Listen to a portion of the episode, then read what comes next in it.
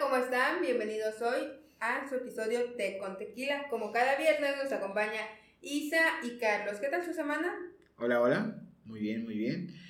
Ahí viene una pandilla ciclónica, pero pues estamos bien. Esperemos que no vengan. ¿Y tú qué tal, Isa? Bueno, no ha sido una semana muy, muy agradable que digamos, pero pues ha estado bastante interesante. Vamos a decir que fue muy diferente de lo que hemos vivido en los últimos meses. La verdad, sí, bueno, si me preguntan a mí, yo siento que es una semana bastante estresante. Sobre todo porque inicia la reactivación económica, yo siento que los casos van a subir más. Siento que me voy a volver más loca con tanta gente afuera. Pero pues tiene sus ventajas la reactivación económica. Tocas un tema bastante interesante. ¿No creen que deberíamos hablar de la reactivación económica? Pues yo me refería a eso desde el principio. Digamos que tuve que salir a experimentar la reactivación económica de manera forzosa. Bueno, no tan forzosa que digamos, pero pues obviamente es inicio de mes y si ustedes ya son adultos sabrán que cuando llega el dinero también llegan las cosas que pagar y pues forzosamente hay que salir a pagar esas cosas que aún no están domiciliadas. Yo sigo encerrándome en mi casa. Como la luz. salir.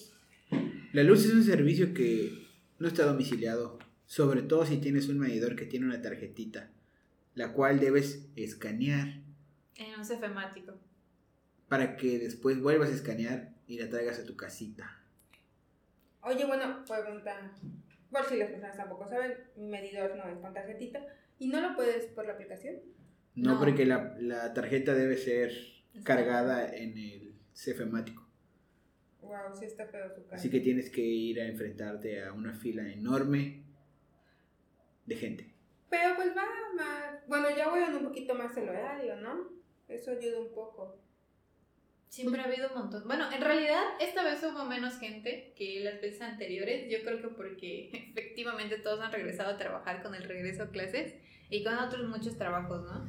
Y eso ha reducido bastante el flujo de, de personas allá afuera durante la mañana. Bueno, yo durante la mañana me encuentro en el trabajo, pero justamente estando en el trabajo, ayer que inició la reactivación, bueno, el primero que inició la reactivación, vi muchas imágenes en Facebook de personas que están yendo a la plaza. En la mañana. Pero no, no, no, no, no, pero digamos, a plazas donde no... De nuevo, mucha gente normalmente. Donde no hay servicios que pagar. O sea, sí normalmente en plazas hay pues cajeros automáticos de luz, de agua y ya hay bancos. Pero, Pero- también hay ciertas plazas donde, o, o sea, están un poco lejos y no hay como que ese tipo de cajeros de luz, cajeros de agua, este, o bancos como tal. Es más bien una plaza, este, locales y todo. Si hay algún, alguna empresa grande que vende ahí ropa, como ya saben, pero pues es lo único que tiene. Pero ese era el punto, ¿no? La de la reactivación. Aparte, a mí se me hace... El, perdón, el punto de la reactivación sí era eso, pero llevar a los niños pequeños Esa es otra cuestión. ¿Tú qué opinas, Isa? Ya que... O se te cortó la idea. Que yo no considero que el horario que tengan sea el horario más adecuado. Probablemente para tener un, me- un menor flujo de, de personas en una plaza, pues deberías tener un horario más accesible, ¿no? Tipo, abro a las 11 de la mañana cuando prácticamente puedes salir desde temprano de tu casa y hacer un montón de cosas de corrido y no tener que estar ahí sentado esperando hasta que den las 11 para que puedas ir a hacer X o Y cosa que vayas a hacer en la plaza. Y no solamente es que abra a las 11, sino que tienes que hacer fila para entrar. Y déjame decirte que afuera de la plaza hace calor.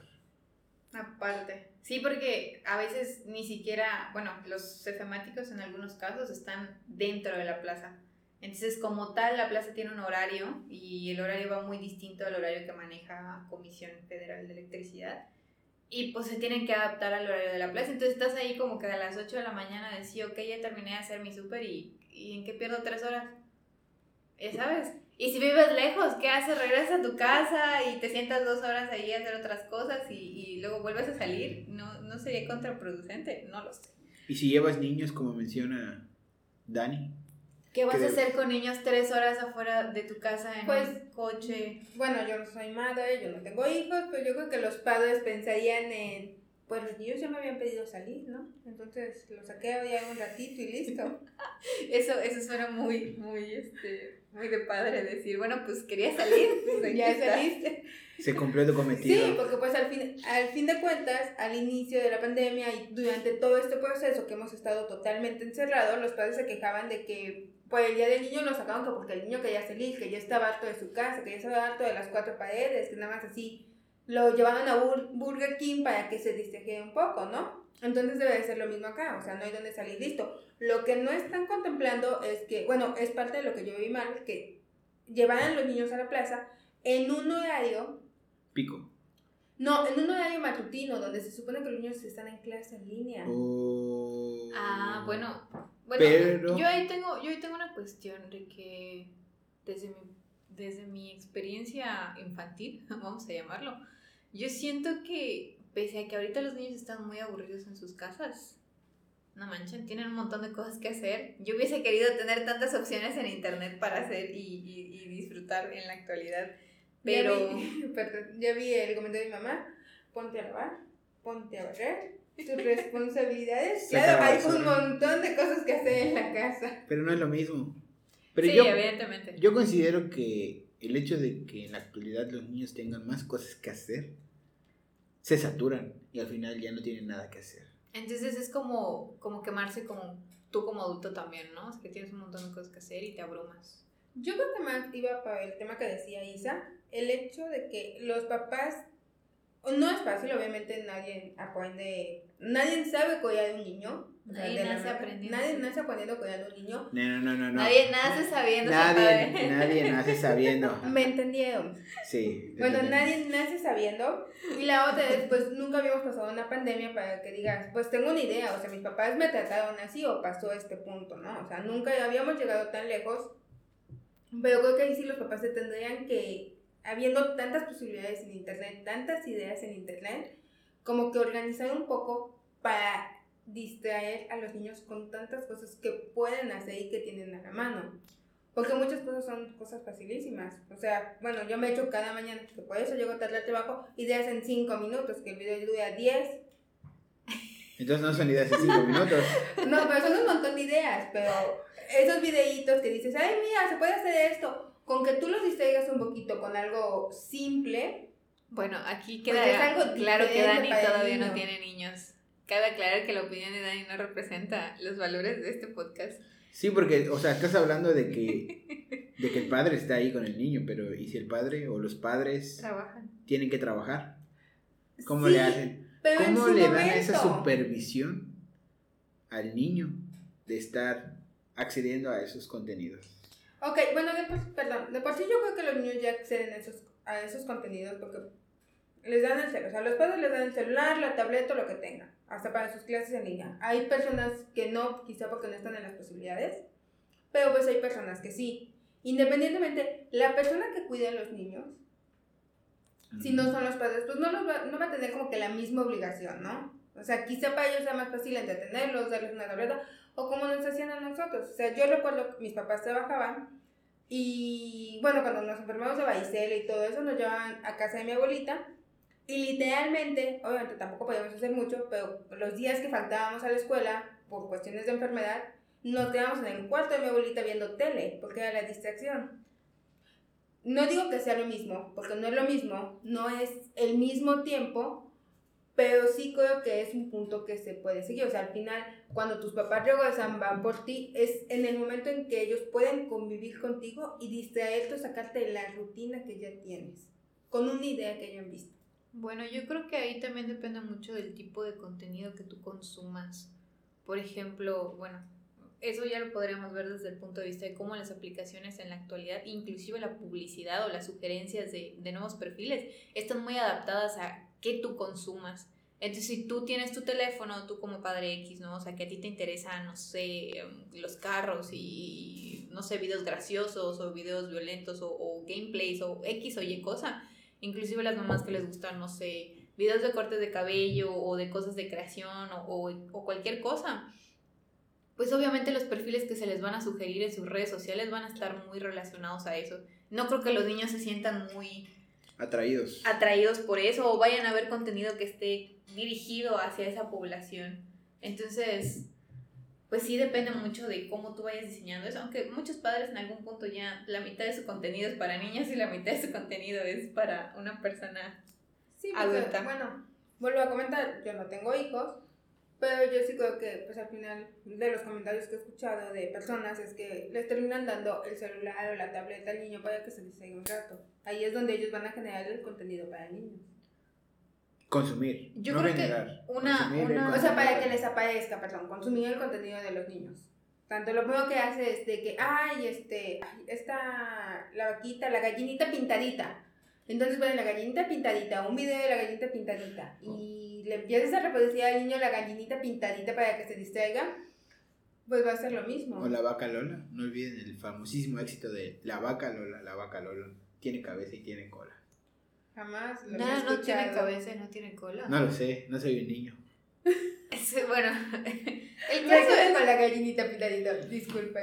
El caso es que, eh, bueno, regresando a, lo de la reactivación económica, estamos viendo casos donde padres llevan a sus hijos. De hecho, a mí eh, me tocó el día de ayer porque sucumbí ante la tentación de la reactivación económica. De la reactivación económica y pues dije, bueno, no es algo que necesite, pero tampoco es algo a lo que pues me pueda negar, ¿no? O sea, tengo ganas de hacerlo y llevo tres meses encerrado, llevo más de tres meses encerrado. Dije, bueno, pues a ver qué tal, ¿no? O sea, supongo.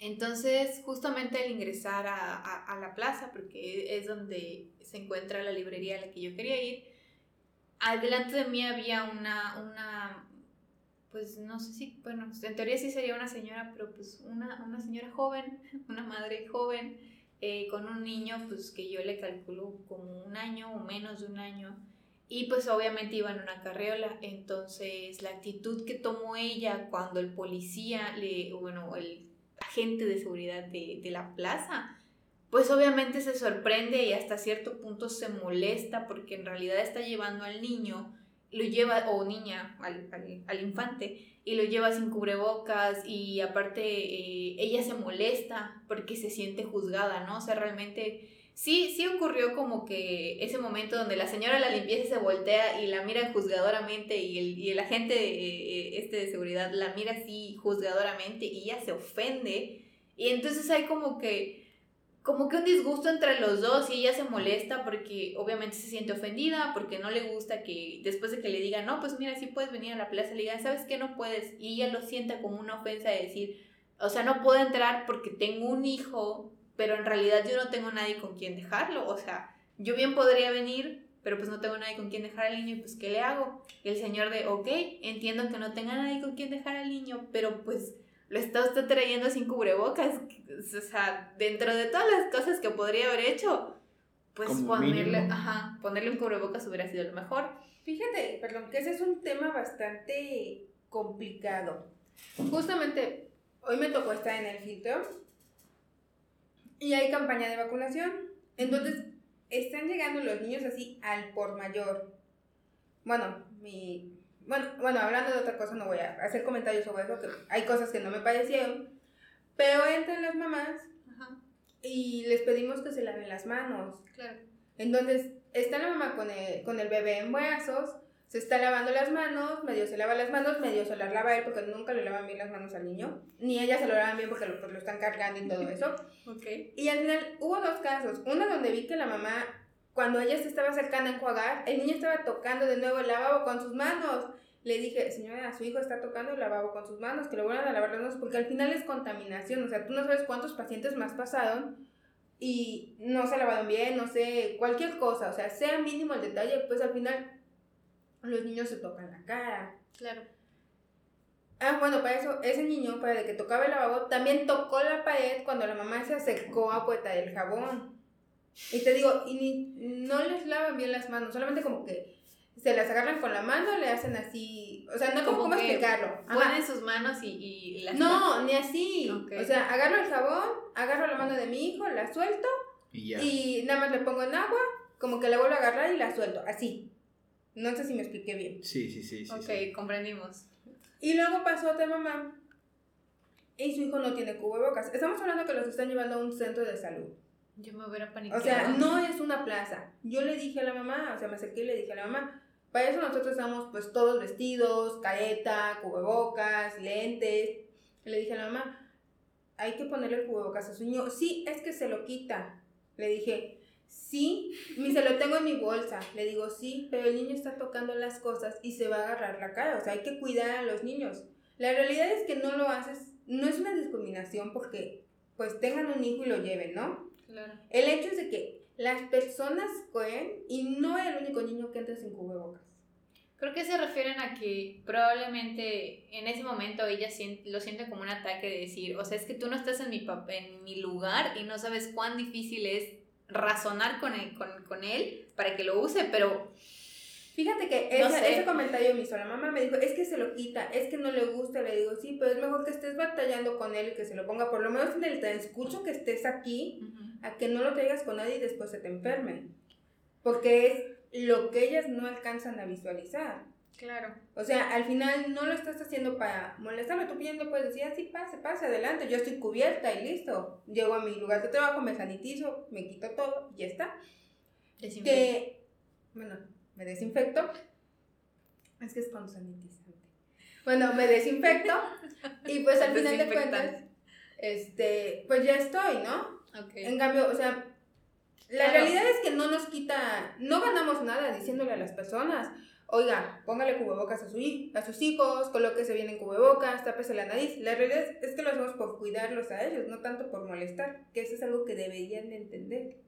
Es que yo, bueno, ahí hay, hay, muchos factores, ¿no? O sea, por ejemplo, yo cuando lo vi con la, con la mamá que, que me tocó ver, este, sí llegó un punto donde yo creo que se ha juzgado demasiado el papel que tienes que tener, pero también yo creo que se subestima mucho a los niños en el aspecto de, ok, voy a poner en tus manos la decisión de si te vas a poner o no cubrebocas, pero efectivamente la que va a valer cacahuate cuando te enfermes, pues va a ser yo, ¿no? Y tú pero pues yo soy responsable de ti, ¿no?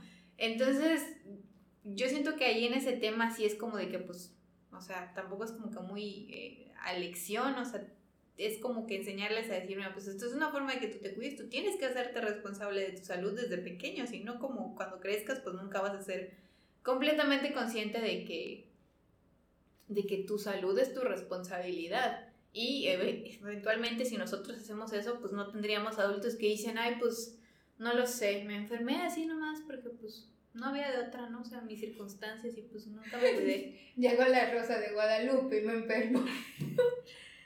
Pero ¿desde qué punto lo, le puedes enseñar a un pequeño a hacer tal cosa? Es que bueno, depende de qué tan pequeño sea el niño. O sea, si el niño es muy chiquito, la realidad es que tú no te vas a poner a preguntarle, en este caso como la mamá, de que es que el niño no se lo quiere poner. No, no es que no se lo quiera poner, se lo pongo y me la paso batallando con él, porque es mi hijo, lo quiero y busco su salud. Si el niño ya está grandecito, le explicas. O sea, a mi parecer yo le explicaría, oye, ¿sabes qué? Vamos a ir. Si no te gusta, la media hora, una hora que estemos ahí, te lo dejas. Y ya después listo. Hasta le puedes decir un poema. O sea, si te lo quedas, te compro un helado y ya. Pero hablas con el niño porque el niño ya entiende. Estamos hablando a lo mejor poemaria secundaria, que vas a hablar con el niño. Yo creo que secundaria es harina de costal. sí, ya de. Bueno, o sea, fue un ejemplo. Pero bueno, hablas con él en la poemaria y ya. Y si no, hasta cierto punto, pues eres su padre. Y los niños no tienen a esa edad Poder de decisión. El poder de decisión. O sea, al final de cuentas es eso. Y tú como padre, que es algo incoherente, a mi cierto punto, o sea, yo llego toda tapada, con cubrebocas y cayeta, para mi niño bien gracias, como si estuviera en la casa. De hecho, también, ahorita que mencionas eso, otra, otra población bastante interesante que fue la que terminó en, en las plazas, porque pues, obviamente todavía tienen tiempo, eran eh, aquella población de entre como 16 años a los 19 pues, más o menos 20, vamos a, decir, ¿no? Que están entre prepa y universidad, que era prácticamente los que más tenían ganas de regresar a las plazas, o sea, y se entiende, ¿no? Y bueno, ellos hasta cierto punto como que se justificaban de decir, bueno, pues tengo todas las medidas y todo eso y estoy aquí, pero pues estoy sin mis padres, ya sabes, o sea, nomás salí aquí, pero pues Tenía ganas de salir. No, en realidad iban con amigos, o sea, sí, sí iba mucho eso de, de, ir con amigos y dije, ah, pues, ok, no es, la, no es precisamente la población que uno esperaría ver, o sea, uno pensaba que íbamos a ver, no sé, familias o, matrimonios, no sé, personas más grandes que probablemente se encuentren trabajando y por eso hay muchos jóvenes. Pero pues al menos están ellos, pues ahora sí que saliendo de esa burbuja de, de opresión psicológica y, y todo ese tipo de cosas. Pues al final yo creo que, o sea, ese, esas familias que vamos a encontrar va a ser este fin de semana. Es donde vamos a ver casos ya de familias completas que estén saliendo, porque pues la gente ya es su día de descanso, ¿va? ¿Sí van a abrir fines de semana las plazas? Yo tengo entendido que sí. Bueno, no confirmamos esa información, pero... Pero sería creíble que sí. Sería muy creíble que sí se abra, porque pues entonces, ¿para qué me lo reactivaste? Si sábado y domingo es donde más captación de dinero se obtiene. Sí, porque... Te diré, te diré. Bueno, ahora retomemos el, el punto de, de verlo, este, ahora sí más bueno, más profesionalmente que, que, personalmente. No sé, ustedes qué, qué aspecto le han visto, o sea, ¿están a favor o no de la reactivación económica? Wow, bueno, es un tema bastante discutible. Profesionalmente, es que no creo que lo puedas ver de las dos maneras, ¿no? O sea, profesionalmente yo no estoy de acuerdo que sea una reactivación económica. Lo que va a ser ahorita es que sí la gente va a salir y va a volver a subir, vamos a volver a tener un pico alto de casos porque la gente ya está alta y por lo mismo que ya está alta está saliendo. Y hay mucha gente que sale que no es consciente. Tanto como tú mencionaste, los niños de edad de 16 a 20 años, que a lo mejor no son conscientes que en su casa tienen familia que pueden ser vulnerables.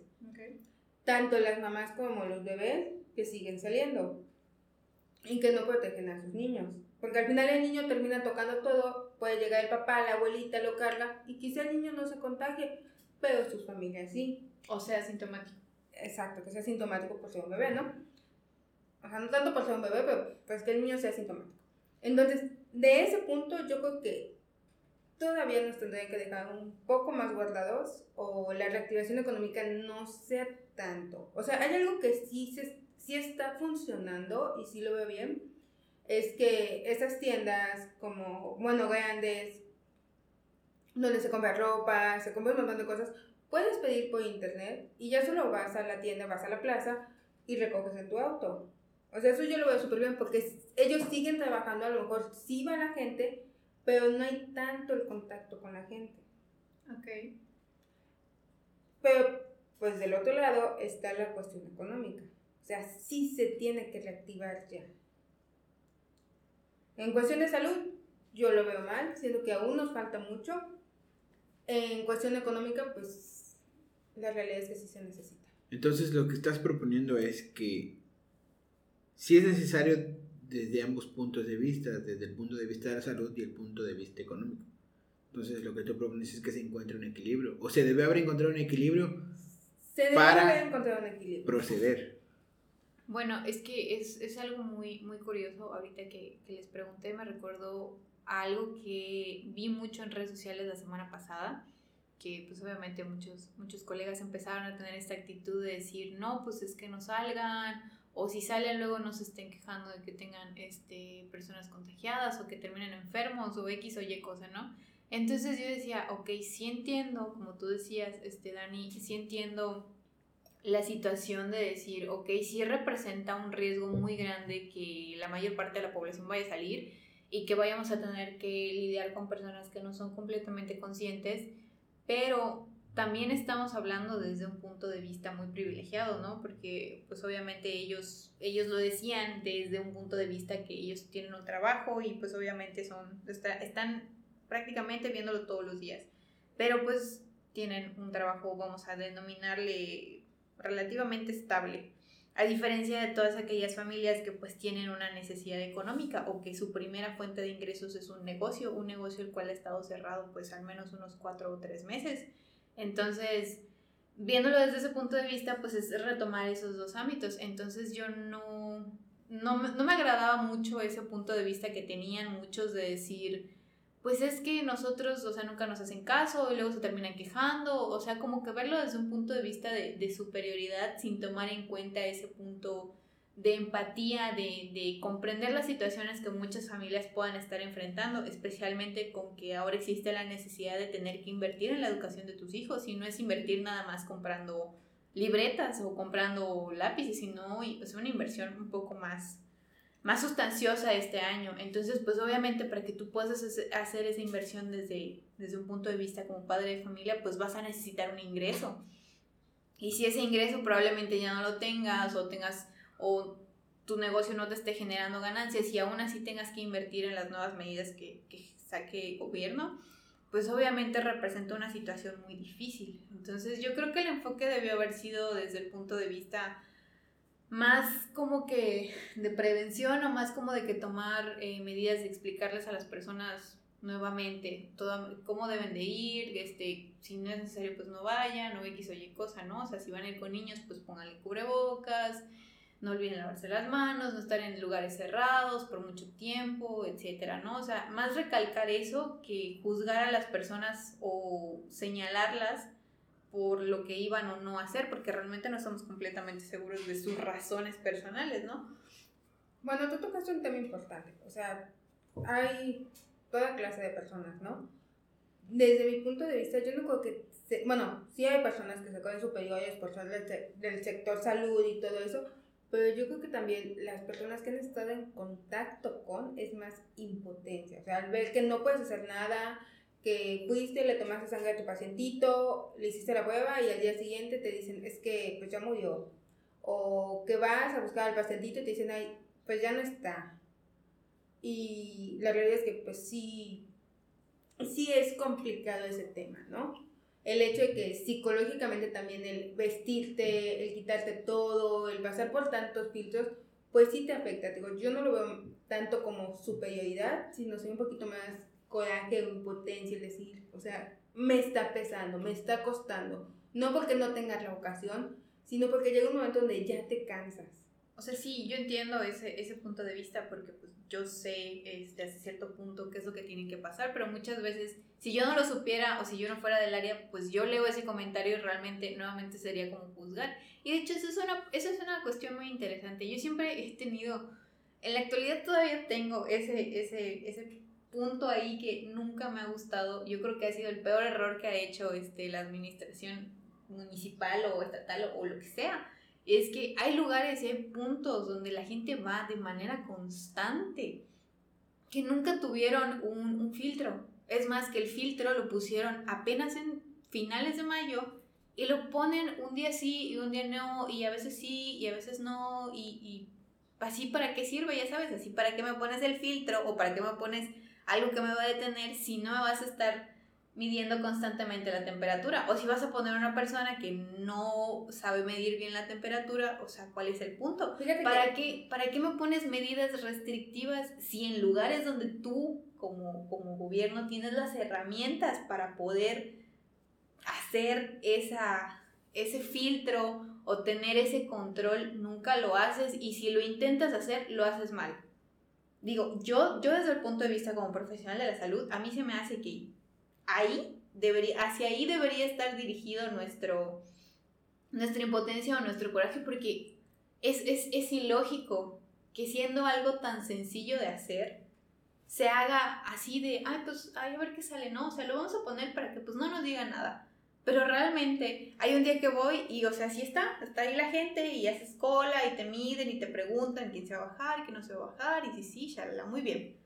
Y vas a la siguiente semana y no hay nadie y vas a la siguiente semana y no hay nadie. Y a la siguiente vas y ahí siempre sí hay alguien. Y no es que tengan un horario, o sea, porque tampoco es que tengan un horario. No es porque ese día estuvo nublado o algo, no, no, no. Simplemente es aleatorio y si te lo topas, pues qué, bien, qué padre. Y si no, pues, pues no. Yo comprendo lo que estás diciendo, pero eso se... Eso tiene que ver más con la cuestión de... Yo he escuchado al gobierno, al menos en el estado de Yucatán, decir, nos estamos asesorando con los mejores eh, epidemiólogos, los epidemiólogos del Estado y que no sé qué y así, ¿no? Pero al final de cuentas son políticos. Y esas medidas de las que tú estás hablando que no se implementan de manera adecuada, que no brindan trazabilidad, porque a lo que te refieres es que, ok, pongo a una persona a medir la temperatura y no la miden bien, se saltan carros y todo eso, entonces no me dan trazabilidad. No tienen un control sobre las personas que entran y que salen de tal punto donde hay mucha concurrencia de personas, ¿sí? Pero eso es- tiene que ver con el hecho de que en el gobierno hay muy poco profesional de la salud que esté trabajando a los servicios del gobierno, o sea, como políticos, fungiendo como, como políticos. Hay muy pocos profesionales de la salud fungiendo como políticos. Y los que están fungiendo como políticos ya son más políticos ¿Qué que profesionales de la salud. Entonces, retomando el punto de los colegas que hacían ese tipo de comentarios y que tú los veías como que si se sintieran superiores, Se interpretaba así. también tienes que entender que ellos son los que durante todos estos meses de pandemia se han tenido que partir la espalda procesando las muestras, tomando las muestras, exponiéndose y al final de cuentas tienen familias. Y entonces si llegó un punto donde ya, por así decir, estandarizaron el proceso de ponerse las botitas, ponerse la bata, ponerse los lentes, ponerse el cubrebocas, ponerse la, la cosa que va en el cabello, Ah, el gorrito. y les dices que vas a reactivar la economía así de, de golpe, sin encontrar el punto de equilibrio que Dani mencionaba, eso quiere decir que evidentemente va a haber, no evidentemente, lo más probable es que exista un segundo pico de, de casos. Y pues todos sabemos que de vocación no se puede. O sea, No se puede simplemente agarrar y decir, ok, pues porque eres profesional de la salud y es tu trabajo, tienes que agarrar y hacerlo porque te toca, porque ellos también tienen familias y no van a atender un paciente, dos pacientes, son varios pacientes. Así que hay que verlo desde... Yo entiendo tu punto, Isa, pero también hay que entender el punto de esas personas que tienen un trabajo seguro, como tú mencionas, pero pues ellos son los que han estado tomando las muestras. Y a veces ni siquiera les dan el material completo para tomar las muestras. O sea, sí, yo entiendo, yo entiendo lo que estás, lo que estás diciendo, pero nuevamente eso va muy de la mano con lo que yo estaba diciendo. Yo creo que probablemente dirigir nuestros comentarios de ese tipo de comentarios a la población, pues no es como que vaya a hacer algo. Realmente aquí el que está faltando o el que está prácticamente le falta esa responsabilidad es efectivamente el que hace las medidas el que tiene recurso para poner esas medidas, el que tiene la capacidad para gestionar eso. Entonces realmente sí se debe haber encontrado un punto medio, sí, efectivamente. Un punto donde tú pudieras beneficiar a las personas que necesitan sobrevivir de un negocio o de comerciar algo en particular, pero también el punto de vista de, ok, evidentemente el peor escenario es que salgan todos, haya una segunda ola impresionante, y pues obviamente también tengo que pensar en mis profesionales de la salud porque llevan trabajando cuatro meses sin parar.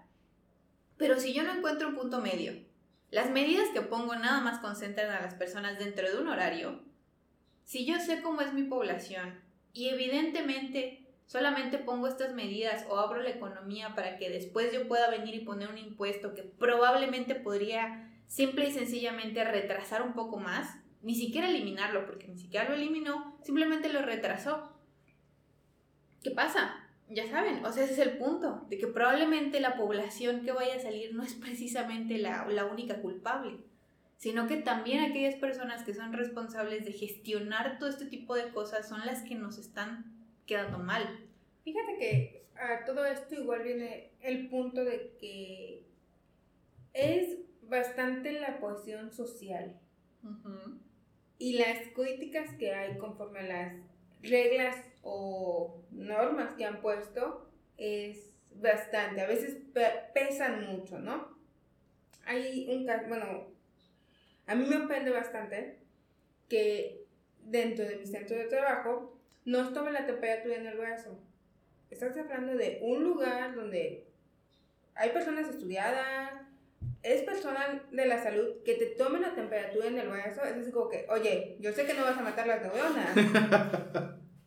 y he ido, bueno, una vez fui a buscar una comida y para pasar pues me tomaron la temperatura y me dice, ¿te puedo tomar la temperatura en, eh, en, en la fuente? Y le dije, no, me matas las neuronas. Y se me quedó viendo y me dice, bueno, te la tomo en el brazo. O sea, ¿por qué se acepta esa accesibilidad, va? Solamente para tener contento a las personas que piensan que sí te van a meter las neuronas. En este caso, para terminar mi historia, yo solo me reí y le dije, no, no hay ningún problema, tómamela en la fuente. Claro. Pero es eso, o sea, ese tipo de cosas tan simples como es tomar bien la temperatura, que quizás sí no varíe mucho, pero solamente porque me va a matar las neuronas, esa cosa. No manches, sí varía un montón. Parece que ya estás muerto cuando toman la temperatura en el brazo. Exacto, pero pues todo el mundo lo aceptó y ahorita en ningún lugar, para evitar conflictos, para evitar cosas, te toman la temperatura en la fuente. Pero eso fue porque la sociedad logró hacer eso. Entonces siento que sí pesa bastante. Yo tengo la respuesta o creo tener la respuesta. Te escuchamos. Es por el miedo a ser funado, cancelado y linchado. yo creo que es eso.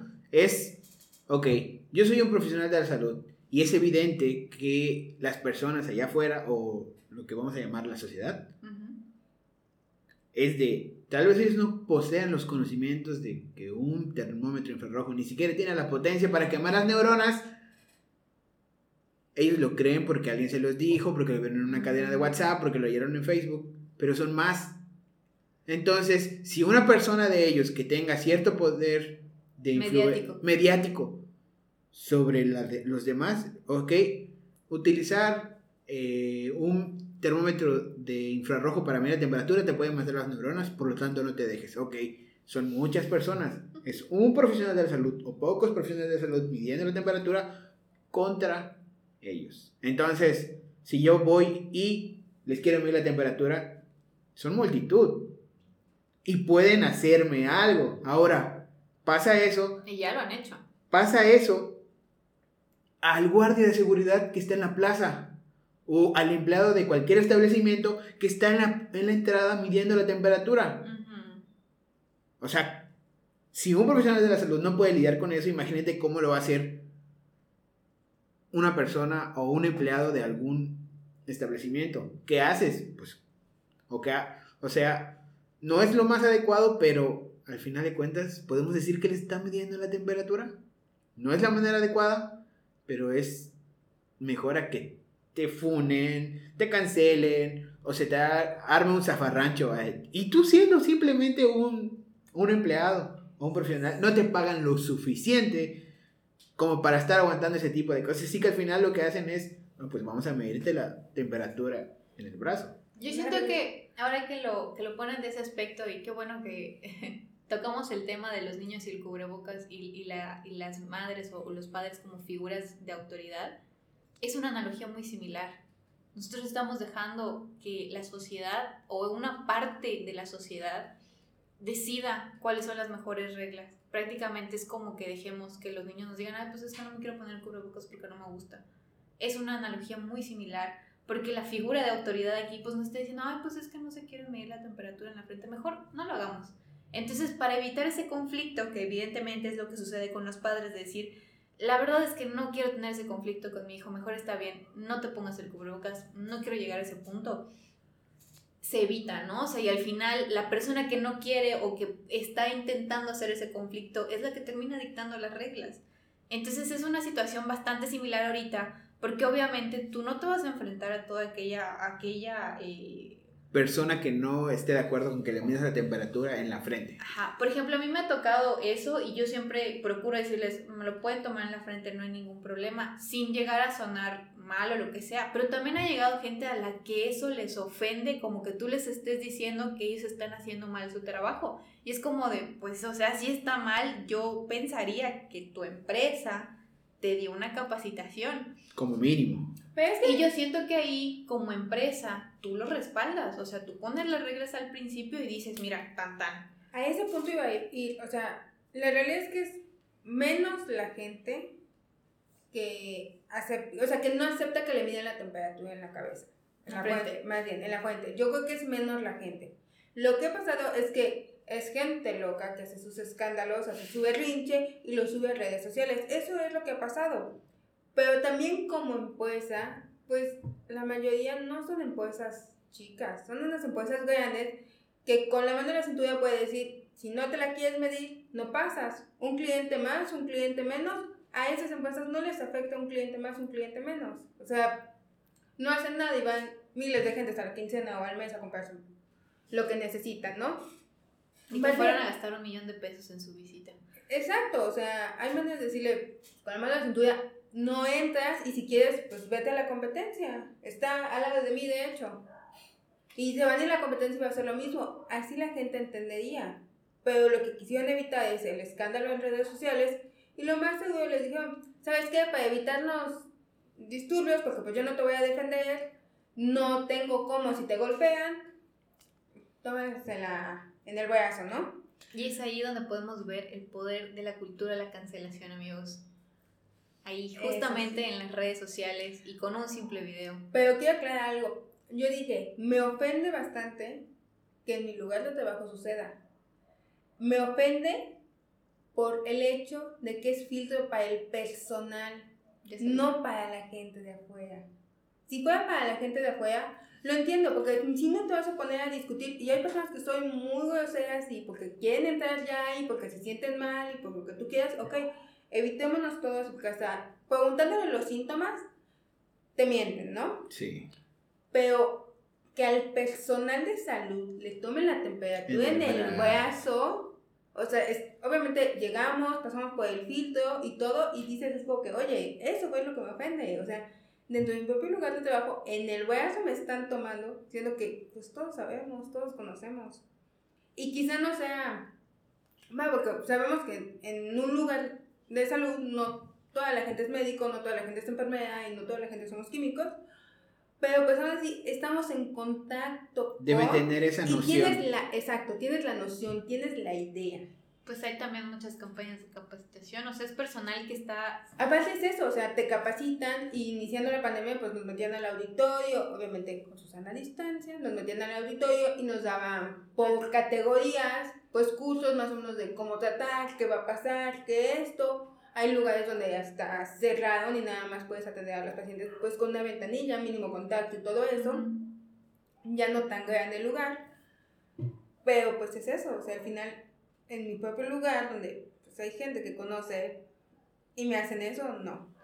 O sea, siento que no. Afuera voy más por el hecho de evitarse un escándalo. Pero volvemos a lo mismo, o sea, si fuera en mi lugar de trabajo es, oye, no estoy diciendo que no, nada más haz esto. O sea, si tanto te urge, te mata una neurona y pasa, tú decide. Tienen bastante las personas. Pues es que yo siento que las, las personas o, o, probablemente esa, esa cultura de, no, pues el cliente tiene la razón, yo creo que la gente se lo tomó muy, muy, muy en serio y ahorita es como de, no, pues por mí comes y entonces es como que, o sea, sí. El famosísimo por mí tragas, no es por mí comes, dilo como debe ser. Por mí, por mí tragas. O sea, si el cliente o el paciente o X cosa, eh, la persona que recibe el servicio o el producto, pues sí es una persona que va a influir en cómo sea ese producto o ese servicio, pero no es necesariamente la que decide el proceso en el cual tú vas a crear el producto, cuáles van a ser las medidas en las cuales lo vas a otorgar, cuáles van a ser las medidas para que esa persona sea elegible, para que tú le ofrezcas un servicio. Y yo siento que muchas veces como empresa no sabemos o como, como gobierno o como institución o como X o Y cosa, no somos tan conscientes de que le podemos decir que no, porque luego es como, ah, demonios, es como dinero ahí que estoy perdiendo, diantres. Pero pues obviamente eso está ligado a muchas otras situaciones, ¿no? La necesidad económica y lo que fuere, pero yo siento que te, te expones como empresa a decir, no, pues cualquier persona va a venir, me va a intentar hacer un escándalo y le voy a tener que, que ceder. Voy a ceder y voy a tener que ceder. No, pero ahí es un punto que tú comentas, o sea, la realidad es que en las empresas grandes, o sea, quizá lo puedes aceptar en las empresas pequeñas, ¿no? Los que están empezando y todo eso, porque pues estos clientes son importantes, porque son los que les están consumiendo y son los que les están dejando dinero. Pero en una empresa grande, que ya estábamos hablando de un súper o algo, pues al final lo que tú le vayas a comprar no es representativo. De hecho, es muy curioso porque las empresas o, los locales chiquititos, creo que no los podría denominar empresas, pero los locales pequeños, los negocios que, que han estado abriendo un poco más en estos meses, son quienes tienen mejores medidas de seguridad, quienes se encargan de decir, oigan, amigos, si no están separados, no entran. o si no tiene bien puesto el cubrebocas, o sea, son quienes tienen... Los que se reservan el derecho de admisión. Ajá, y probablemente tienen un mayor control porque pues es muy pequeño el lugar o muy pequeña la, el, el, Establecimiento. el establecimiento, entonces son más capaces de hacer ese control de manera rigurosa. Pero fíjate que ahí va el hecho de que, bueno, yo lo veo de esa manera. Me estaba visualizando, pues cuando fui a comprar, que le dije a la chica que pues no me podía, porque me estaba matando las neuronas. Es un trato personalizado, porque sabes que nada más estás tú, quizá otra persona que en este caso ya está sentada esperando su comida, nada más estás tú y ya a los lugares abiertos donde haces una fila y tienes que esperar en el sol o tienes que esperar donde tengas que esperar y luego vas a pasar y te salen con eso. O sea, la gente se comporta distinto y eso no sé voy a decirles por qué, pero en los diferentes, en los diferentes lugares. O sea, puede ser la misma persona desde simple, no se comporta igual una persona en el banco, que en el banco le dicen, si no traes tu pluma y no me firmas, este, no me pones tus datos atrás del cheque, no te lo entrego, no le hacen un escándalo, no se comportan igual a como se comportarían en un lugar pues, donde, van a tener, donde van a tener atención a la salud. Obviamente, porque ahí Pero espérame, dinero. aún así, el tiempo de espera en uno, en uno particular, digamos, IMSS, lo que sea, hasta salubridad, no lo aguantan. Así se van a un privado, esperan lo mismo o el doble, pero no se quejan. No hacen su escándalo. Que ahí sí están pagando realmente el servicio. Sí, y una vez más tengo algo que mencionar sobre el famosísimo por mí tragas. Ah, pensé que era la cancelación. Bueno, Ya tiene sé, que ver, pero es ya. el por mí tragas. Y eso es debido a que las personas creen que el sistema de salud, al menos en México, es, ok, sí, todas las personas con sus impuestos y con, los- y con lo que le quitan de su trabajo, sostienen el, el sistema de salud. En teoría, pero en realidad su aportación es muy poca. Entonces por eso creen tener el poder de agarrar y decirte, por mí tragas. O sea, yo tengo la razón. Eso sumado al hecho de que en realidad ellos no están pagando El servicio. el servicio. Porque en un privado veías eso. Ah, mira, en tres segundos está llegando el guardia de seguridad y lo están sacando. Y aparte de que están perdiendo su dinero y no es nada barato. Exacto, pero lo que te digo, la misma persona en diferentes lugares se comporta de manera distinta. Yo siento que está muy relacionado a en qué posición crees estar dentro de esa cadena de poder. Por ejemplo, a mí en el banco sí me ha pasado eh, que muchas veces eh, he visto personas tener esa actitud y muchos empleados han tenido esa actitud para conmigo. Entonces, yo considero que ahí lo más importante es que tú seas lo más claro posible. Tú siendo lo más claro posible, ellos no tienen manera de decirte, es que pues usted no me explicó, es como que, amigo, yo te lo dije. O, por ejemplo, hoy, hoy que fui al, al cajero, me tocó ver en la fila un señor que ya había hecho una hora de fila ya estaba próximo a entrar y le comenta a la cajera lo que, no a la cajera, a la, a la gerente, qué era lo que realmente iba a hacer. Y la señora le dice, es que no le podemos hacer ese servicio. O sea, realmente por más que yo quisiera revisar su estado de cuenta y lo que usted me pide, pues es que realmente no lo podemos hacer porque las políticas del banco cambiaron y yo no puedo romper las reglas solo por usted, por mucho que usted me caiga bien. Y el señor ya era un señor mayor, hasta cierto punto como que no alcanzaba a comprender esas políticas. No sé si, si tal vez hace, no sé, unos 40 años la situación era distinta y pues las empresas no eran tan grandes y no había todo este, toda esta gestión de políticas y pues como que podías moldear las cosas que hacías. Entonces sí, sí se me hizo una situación muy complicada porque pues ella no, no tenía nada más que hacer y el señor ya había hecho una hora de cola. Lo más probable es que el señor le armara un show a, a la muchacha, pero realmente es que él no había sido completamente honesto de decir qué era el trámite que necesitaba, porque eso le hubiera ahorrado tiempo, la espera y pues el coraje que estaba haciendo en ese momento y a la muchacha le hubiera ahorrado muchas otras cosas también. Y también está el hecho de que cuando tú vas y tú vas a preguntar algo, o sea, probablemente tienes una duda o lo que sea, y al final no terminas comprando o adquiriendo un servicio, te, te tratan de una manera despectiva, es como de, ah, no vales la pena mi tiempo. Y es como de, pero tú me estás ofreciendo un servicio y ese servicio implica resolver mis dudas, aunque solo sea resolver mis dudas. Y aún así, como tú no vas y compras el producto, recibes un maltrato. Simplemente porque no tienes poder o no representas algo importante para el negocio, para la empresa. Entonces yo siento que ahí es mucho cómo tú te veas.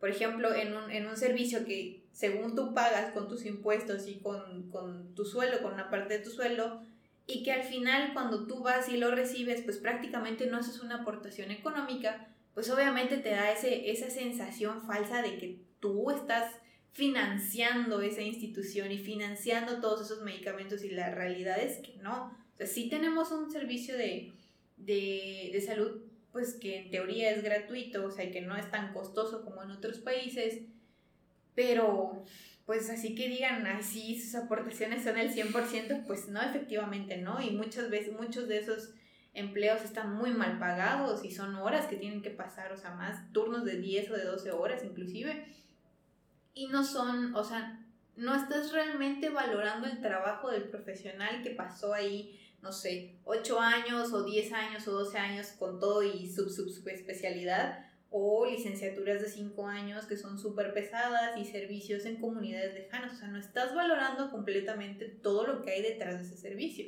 porque es una gestión muy importante. O sea, realmente que sigamos teniendo ese servicio de salud gratuito es súper buenísimo y por eso debería ser valorado. Más no es como de, pues sí, o sea, yo lo estoy manteniendo, o sea, bueno fuera, ¿no? Que todos nuestros impuestos se fueran a donde tendrían que irse, pero pues seamos sinceros, la realidad es que no. Sería un sueño hecho realidad. Seríamos Suiza, amigos. Sí, o sea, no faltaría nada. Todos los aparatos súper nuevos, alta tecnología.